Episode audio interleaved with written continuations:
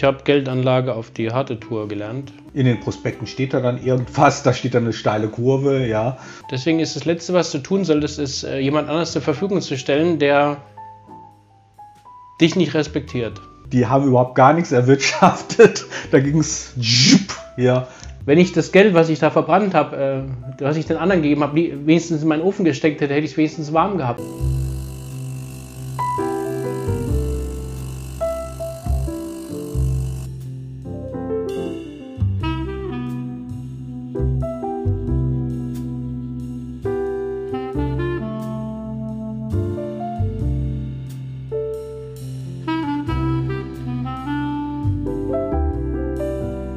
Herzlich willkommen bei Life Begins After Coffee.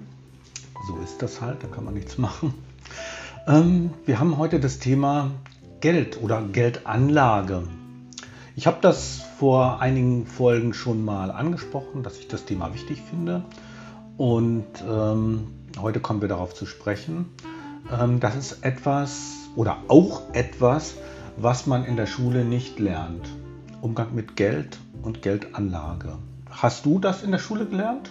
Umgang mit Geld? Man lernt dazu überhaupt nichts in der Schule, gar nichts. Ja. Ich habe Geldanlage auf die harte Tour gelernt. Ja. Nämlich indem äh, ich äh, den falschen Beratern vertraut habe. Mhm. Da kommen wir auch zur Lektion Nummer 1 von heute. Lass niemanden zwischen dich und dein Geld. So ist es. Ähm, naja, also man lernt es nicht in Deutschland und äh, die meisten können es nicht, die Eltern haben es auch nicht gekonnt und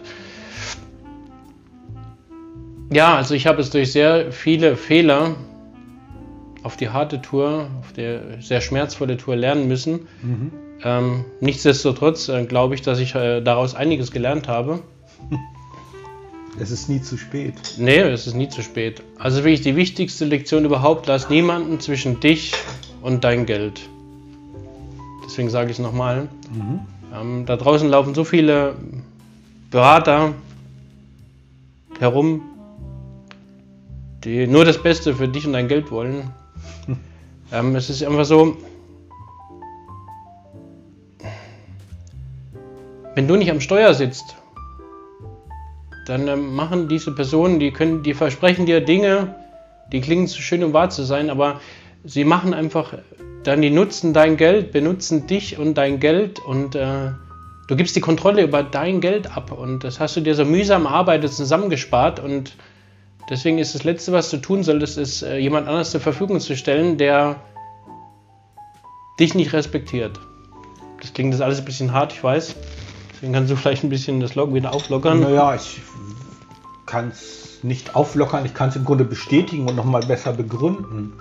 Ähm, es gibt ja viele ähm, Sparpläne oder ähm, Versicherungen. Ähm, der Klassiker ist die Lebensversicherung. Es ist eine Investition äh, in, in einen besten Fall in, eine, in einen Fonds oder in mehrere Fonds. Und das klingt erstmal ganz gut. So ein Fonds, der erwirtschaftet Rendite in den Prospekten steht da dann irgendwas, da steht dann eine steile Kurve, ja. Ähm, da haben sie natürlich die, die beste Sequenz des Fonds rausgesucht von 73 bis 84 oder so, ja. Und äh, ähm, äh, rechnen das dann bis heute fort, was auch immer, ja. Und für diese Anlage muss man happige Gebühren bezahlen. Ich habe also einen Riester-Sparvertrag gesehen, einen Fonds-Sparvertrag. Da musste man einmal Gebühren für die Einzahlung, das waren glaube ich 2%. 2,5. 2,5, genau. Und sage und schreibe, für die Auszahlung auch noch einmal 1%, ja, dass ich an mein Geld komme. Ähm, da muss ich dann auch noch was für bezahlen. Das ist ja sehr nett, ja, sehr aufmerksam. Und äh, das heißt, man muss erstmal von allem, was man ähm, äh, erwirtschaftet, 3% abziehen. Die kassiert die Versicherungsgesellschaft und natürlich auch der Vermittler, der kassiert als erster. Ne? Und es ist ja auch so, und das ist wirklich ein, ein, eine Sache, da habe ich überhaupt kein Verständnis für, dass diese Versicherungsgesellschaften in der Tat auch noch so eine Art Ausgabeaufschlag, das ist bei manchen Fonds 5%, ne, ähm, äh, bezahlen. Ja, das ist ein, ein Großkunde für so eine Fondsgesellschaft und äh, man kann äh, bei ähm, bestimmten Direktbanken äh, Fonds ohne Ausgabeaufschlag ähm, kaufen. Aber diese Versicherungen ähm, zahlen das und ich habe so die Vermutung, dass es da auch eine Form von Cashback gibt. Sei es drum, für einen Anleger heißt es erstmal, von allen ziehen wir mal 8% ab. Ja, also das sind diese 2% Einzahlungsgebühr, 1% Auszahlungsgebühr und 5% Ausgabeaufschlag. Dann sind 8% weg. Und dann kommen noch Verwaltungsgebühren. Die kommen auch noch dazu, ja. Dann sind wir schon bei 9%. So, und ähm, wie viel erwirtschaftet so ein Fonds? Vielleicht 5%. Meistens sind sie schlechter als der Index. Also ich habe ein Liechtenstein, ein, ein Angebot aus Liechtenstein gesehen. Die haben überhaupt gar nichts erwirtschaftet. Da ging es ja, grundsätzlich äh, runter. Ja. Die haben wahrscheinlich äh, die schlechtesten Fonds gesucht, die sie finden konnten. Ja, das Verrückte ist ja, so ein Fondsmanager, der sollte ja besser sein als ein ETF-Fahrplan. Ja, Sparplan. Sparplan. Ja. Und ähm,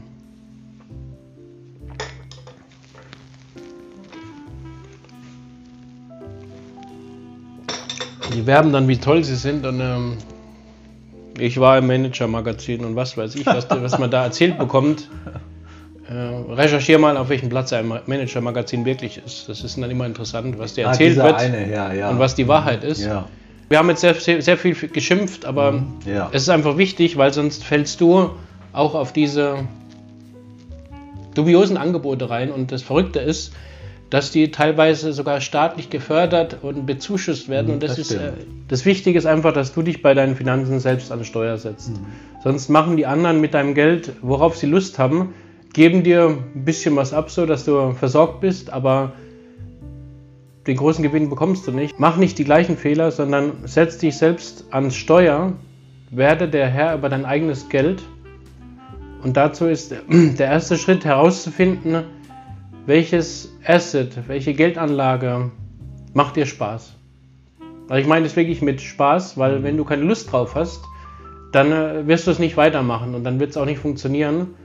Deswegen ist die erste Phase experimentieren und da kann es auch sein, dass du etwas Geld verbrennst, das ist aber egal, das ist sogar gut so, weil es einfach dazugehört zum Leben. Und in dieser Phase findest du einfach raus, was macht dir Spaß. Ähm, ich sage dir einfach Beispiele, Aktien, Immobilien, Kryptowährungen. Es gibt äh, noch viele weitere. Alle sind irgendwo mit Risiko behaftet, wobei ähm, ich nicht immer die äh, Risikoeinschätzung der Gesellschaft teile. Mhm. Aber das ist jetzt auch gar nicht so wichtig, ähm, weil eine Invest, eine Investition ist immer mit Risiko verbunden. Das ganze Leben ist ein Risiko. Also lass dich davon nicht einschüchtern oder es ist so, die meisten haben Angst vor Geldanlage, weil sie keine Ahnung haben. Und deswegen ist mhm. einfach wichtig, dass du Ahnung bekommst. Ich hatte auch null Ahnung davon, absolut nichts, nada, niet. Mhm. Wenn ich das Geld, was ich da verbrannt habe, äh, was ich den anderen gegeben habe, wenigstens in meinen Ofen gesteckt hätte, hätte ich es wenigstens warm gehabt. Aber ja, aber es ist auch nicht schlimm, weil durch diese Fehler lernt, lernt man ja. ja. Ja. Also ich habe auch Fehler gemacht. Äh, absolut. Ähm, ich habe mich richtig schön bequatschen lassen, ja. Ich habe wirklich den dümmsten Fehler gemacht überhaupt. Ich hatte hab mal eine Lebensversicherung mit 18 abgeschlossen und habe die dann irgendwann gekündigt. Ich weiß nicht, nach zwei, drei Jahren oder so. Und äh, habe viel weniger rausgekriegt, als ich eingezahlt habe. Wie kann das sein? Und dann habe ich mich beschwert, hier, was macht ihr mit meinem Geld? Hallo? Ne?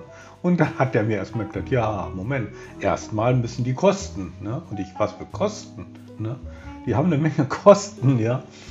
Und ähm, dann hatte ich, ich habe, also der hat mir gleich mehrere verkauft. Das war so, wenn man, wenn man ähm, in den Beruf gestartet ist, da wurde man belagert von diesen, diesen ähm, Versicherungsvertretern, ja, und dann wurde das alles unterschrieben und äh, ja gut, einen habe ich jetzt noch. Ähm, da gehe ich noch mit um. Ja, das brauche ich jetzt hier nicht sagen. Also das wird nicht so eine Katastrophe werden. Dann habe ich mal ähm, mich beraten lassen bei einer Sparkasse und die haben mir einen äh, Fondssparplan verkauft mit tollen Renditen. Das war also das war auf jeden Fall vor 2000. Ähm, und da habe ich auch nicht schlecht gestaunt. Ähm, da haben die mir bestimmte Sachen nämlich gar nicht gesagt, nämlich das mit den Ausgabeaufschlägen 5, noch was Prozent. Und ähm, da habe ich mich auch schwarz geärgert. Ja, da habe ich mich richtig geärgert und habe dann auch die Sparkasse verlassen. Das war's, ja. So geht das nicht mit mir. Und ähm, da habe ich wirklich angefangen, mich da richtig mit zu befassen und habe auch mit Aktien angefangen. Und ich habe dann am neuen Markt angefangen. War eine tolle Zeit. Meine Güte, ja. Das war also Internetboom oder Blase, je nachdem. Ich habe jedenfalls kein Geld verloren. Ähm, habe äh, gut abgeschnitten und seitdem investiere ich in Aktien. Wir wollen ja denn äh, heute euch ein bisschen das Handwerkszeug an die Hand geben. Ähm, wie suche ich denn überhaupt ein passendes Asset für mich aus, eine Geldanlage? Und ähm, ähm, die drei Hauptgeldanlagen habe ich ja schon genannt. Das sind Immobilien, äh, Aktien und Kryptowährungen. Und ähm, es wird oft gesagt, dass äh, Immobilien sind was Handfestes, die sind äh, wertstabil und ähm, da hast du was. Das stimmt natürlich alles, aber äh, genau die Aktien und die Kryptowährungen, die sind sehr risikobehaftet und äh, Kryptowährungen sind ja so volatil. Es ist tatsächlich so, dass ich persönlich das Risiko bei Aktien und Kryptowährungen wesentlich geringer einschätze als bei Immobilien. Vor allem Dingen, weil du gar nicht so eine große Investition erstmal tätigen kannst. Du kannst dich viel leichter am Markt ausprobieren, weil bei einer Immobilie, lass es die kleinste Immobilie sein, lass es eine Einzimmerwohnung für, was musst du in die Hand nehmen? Ich glaube über 100.000 Euro, je nachdem, wo sie liegt. Und die Frage ist, hast du die auf der Kante oder brauchst du eine Bank? Und da geht es schon los, dass jemand anderes wieder mit im Boot sitzt der Macht über dich und dein Geld hat. Mhm. Und deswegen, also ich will es gar nicht äh, schlecht reden oder sonst was. Immobilien sind eine sehr substanzierte, gute Sache. Aber ich halte es vor allen Dingen auch fürs Einsteigen. Wenn du jetzt sagst, du hast noch nie was mit Geldanlagen gemacht, nicht äh, keinen, guten, keinen guten Einstieg. Weil du einfach so einem großen Risiko ausgesetzt bist. Äh, lass dir die kleinste, schlechteste, billigste Immobilie einfallen, die es gibt die wird doch mindestens mehr als 30.000 Euro kosten. Ich kann mir nichts vorstellen, was günstiger ist. Mhm. Und das ist einfach schon ein sehr großer Betrag, den du einsetzen musst an Investitionen. Und wenn da was schief geht oder was verrutscht, dann hast du einen sehr großen Verlust. Ich sehe das ähnlich. Ähm, ich denke, Immobilien, der Einstieg in Immobilien sollte der sein, dass du dir selber eine suchst, wo du ähm, gerne leben möchtest. Und ähm, dann erstmal Erfahrungen machst. Zum Beispiel, man kann für sich selber eine Wohnung kaufen und finanzieren.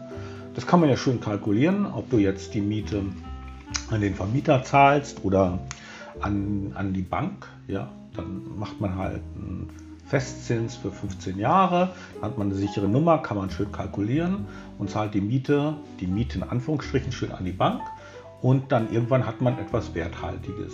So. Ähm, und dann kann man zum Beispiel, wenn man eine Wohnung kauft, ja, es gibt ja dieses, ähm, diese Wohnungseigentümergemeinschaften und so weiter, da muss man in gewisser Weise auch kooperieren und ähm, miteinander auskommen und sich einigen, wenn es um irgendwelche äh, Maßnahmen geht, die getroffen werden sollen. Und ähm, da kann man sich so langsam in das Thema reinarbeiten. Nichtsdestotrotz, ich finde auch, ähm, das habe ich hier auch schon mal gesagt, es ist ein hohes Risiko, ähm, weil ähm, man ja ähm, die, diese Schulden zurückzahlen muss. Und wenn man jetzt einen, einen Mieter hat, der da ähm, nicht bezahlen kann, aus welchem Grund auch immer, dann ähm, trägt man selber dieses Risiko und dann kann es wirklich böse enden. Das hat man eben mit Aktien nicht. Man hat das Risiko bei Aktien, dass Kursverluste eintreten. Das ist aber erst dann der Fall, also das ist erst dann relevant, wenn man die Aktie verkauft. ja, und äh, man kann es aussitzen. Das machen einige Leute. Man kann auch die Reißleine ziehen und äh, umswitchen auf ein anderes Invest, hm, auf eine andere Aktie oder was auch immer und äh, dann versuchen, da besser zu fahren. Es ist natürlich so, dass du, das habe ich am Anfang gesagt, Spaß an der Sache haben möchtest, mhm. sollst. Und äh, wenn Immobilien, Häuser, Wohnungen, Grundstücke dir Spaß machen, dann spricht nichts dagegen, dass du dieses Asset wählst. Ich möchte dir bloß halt die Vor- und Nachteile nennen. Und ähm, ein weiterer Nachteil, den ich halt noch erwähnen möchte, ist halt die Immobilie, es steht schon im Namen, die ist immobil. Du kannst sie nicht mitnehmen und die Immobilie fesselt dich irgendwo an eine Jurisdiktion, ähm, an ein Land. Und ähm, die Welt ist heute so, die verändert sich so schnell, es gibt so vieles zu entdecken. Und das solltest du einfach im Hinterkopf haben, dass die Immobilie dich irgendwo an dieses Land, an diese Jurisdiktion bindet. Und ähm, irgendwo eine Fußfessel sein kann. Das ist jetzt, der eine oder andere denkt vielleicht, das ist für mich überhaupt nicht wichtig, Nils. Kann auch sein. Ich wollte es einfach nur erwähnt haben. Ähm, Aktien. Hm, viele Leute haben große Angst vor Aktien. Auch ähm, da denken die gleich immer an das Wort Spekulation und so weiter. Hm, das trifft aber gar nicht zu. Das Wichtige ist, dass du dich einfach mit den Dingen vertraut machst. Ähm, und ähm, die Leute haben dann Lust, äh, Angst vor Kursverlusten. Die Sache ist sowieso, die ich empfehlen würde, ist eine Buy and Hold. Mhm. Und ähm, die Sache ist, ähm, man kauft natürlich so günstig wie möglich ein. Du äh, kannst es auch verteilt machen. Das heißt, du kaufst nicht auf einmal einen riesigen Satz hm. an Wertpapieren, sondern du kaufst immer wieder nach. Und dadurch ähm, bist du diesen Kursschwankungen nicht so ausgesetzt. Und das Wichtige ist einfach, dass du ähm, dem Wert, den du einkaufst, die Firma, die Aktien äh, ausgegeben hat und der du vertraust, äh, genau, das habe ich schon gesagt, du brauchst äh, ein Vertrauen in diese, in diese Firma, in, diese, in diesen Konzern, wer auch immer diese Aktie ausgegeben hat. Du solltest dich mit ihr identifizieren können, du solltest was äh, daran glauben, was diese Mission dieser Firma ist. Und ähm, dann kannst du auch ähm, mögliche Kursschwankungen viel leichter durchhalten. Ähm, als dann zittrige Hände zu bekommen und es äh, beim nächsten äh, kleinen äh, Dip gleich wieder zu verkaufen. Ein Fehler, den ich gemacht habe. Ähm, ich habe hab manchmal Geld gehabt, das ich anlegen wollte. Da liegen die so und so. Ne? Und das Geld muss jetzt angelegt werden. Und dann habe ich mir Druck gemacht. Ich muss eine Anlage finden. Ich weiß nicht, ob du das auch kennst. Und dann habe ich ähm, gesucht, recherchiert, wo kann ich es anlegen. Und einen Heidenstress habe ich mir gemacht. Und ähm, habe dabei auch Fehler gemacht. Das ist so für mich ähm, so, so eine Lehre gewesen. Nie unter Druck irgendwie Geld anlegen. Dann lieber liegen lassen, als dass ich das in schlechte Firmen investiere. Ja, soweit für heute. Das Thema Geldanlage. Und ähm, ich denke, befasst euch damit. Ihr werdet es nicht in der Schule lernen, das wird durch das Leben lernen. Nähert euch dem. Es ist für mich ein spannendes Thema und vielleicht äh, findet auch der ein oder andere Gefallen dran. So viel für heute. Bis zum nächsten Mal bei Life Begins After Coffee. Setz dich selbst ans Steuer. genau. Tschüss.